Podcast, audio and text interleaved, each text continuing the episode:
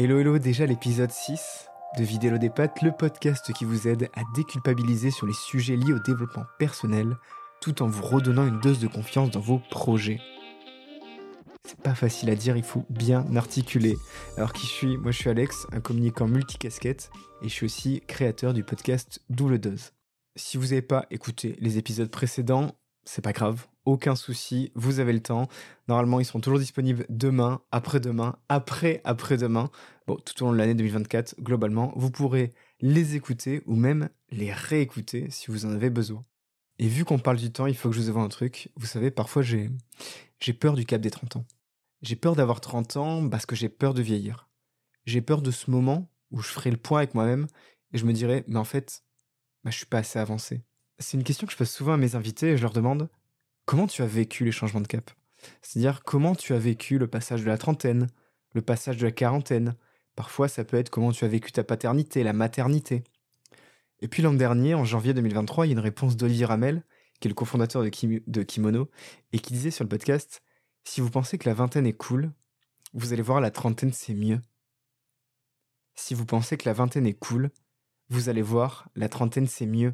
Et là justement, Olivier avait euh, plein de justifications, plein de justificatifs, notamment sur les relations humaines qu'on pouvait avoir, notamment d'un point de vue financier, euh, notamment sur les relations qu'on pouvait avoir avec notre famille.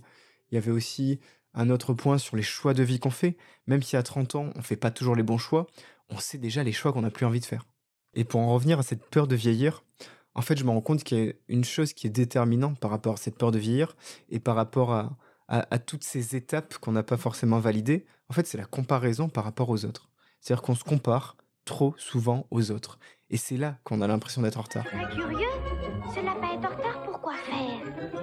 Hé, monsieur En retard, en retard, j'ai rendez-vous quelque part. Je n'ai pas le temps de dire au revoir, je suis en retard, en retard. Alors, si vous pensez être comme ce lapin blanc, si vous pensez être en retard dans votre vie, écoutez cet épisode. Vous avancez sur votre propre chronologie essayez cette affirmation. Alors pas forcément à voix, mais au moins dans votre tête. J'avance à mon propre rythme. Je suis à l'heure. Je suis exactement là où je suis censé être. Parfois je me dis que tout arrive pour une raison. Alors oui peut-être, vous êtes encore à l'école ou à la fac, pendant que vos amis ont déjà un CDI. Vous êtes peut-être célibataire ou vous venez de terminer une relation pendant que votre ami du lycée s'est marié. Vous avez 30 ans, 35 ans et vous n'avez pas encore d'enfant alors que vos amis sont déjà au deuxième. J'ai des amis qui dépriment parfois en se disant tout le monde a trouvé le grand amour sauf moi. Et en fait, c'est quand on commence à tomber dans le jeu des comparaisons avant de vivre sa propre vie que ça devient compliqué. Alors oui, c'est un fait. Le temps passe vite, la vie avance, les gens évoluent et vous vous sentez en retard. Mais vous aussi, vous évoluez. C'est pas si grave d'être en cours d'eux. C'est pas grave si vous n'avez pas tout saisi au même moment que les autres. C'est pas grave de faire des retours. Je le disais plus haut, chacun son rythme. La vie n'est pas une course qu'il faut finir au plus vite. Apprenez à posséder votre rythme. Il n'y a pas de, délai. Il n'y a pas d'attente. Il n'y a que toi et ta vie. Julia Cantaraggiu disait sur LinkedIn Ne compare pas ton chapitre 1 au chapitre 10 de quelqu'un d'autre. Compare ton chapitre 1 à ton chapitre 0. Un autre auteur, d'origine inconnue, disait New York a 3 heures d'avance sur la Californie, mais ça ne ralentit pas la Californie. Quelqu'un a obtenu son diplôme à l'âge de 22 ans, mais a attendu 5 ans avant de trouver le bon emploi. Quelqu'un est devenu PDG à 25 ans et est décédé à 50. Alors qu'un autre est devenu PDG à 50 ans et a vécu jusqu'à 90 ans. Quelqu'un est toujours célibataire tandis que quelqu'un d'autre s'est marié. Obama a pris sa retraite à 55 ans et Trump a commencé à 70 ans. Toujours dans ces histoires de personnes et de personnages, j'ai lu récemment que Toni Morrison, qui est une auteure afro-américaine, elle avait écrit son premier livre à 39 ans.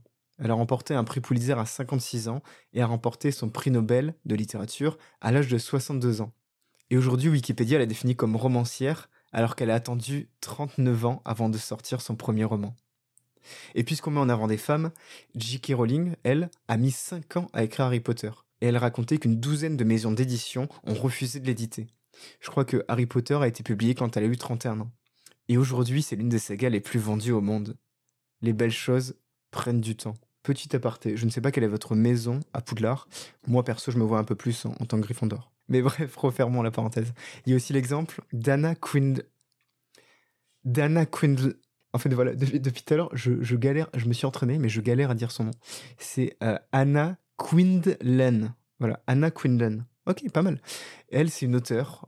Encore. Oui, oui, je vais beaucoup parler d'auteurs, forcément, sur ce podcast. Mais bref, Anna Quindlen, elle a quitté sa carrière au New York Times pour devenir mère au foyer.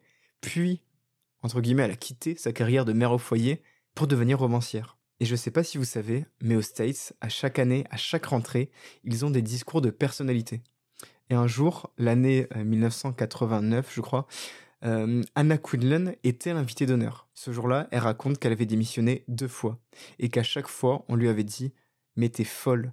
Ce à quoi elle a répondu Non, non, je suis pas folle, je suis heureuse et j'ai réussi à mes propres conditions. Parce que si votre succès n'est pas à vos propres conditions, s'il paraît bien pour tout le monde mais pas pour vous, alors ce n'est pas du tout un succès. Sans transition, selon le Harvard Business Review, l'âge moyen des entrepreneurs est de 42 ans. Alors, je continue avec les succès tardifs?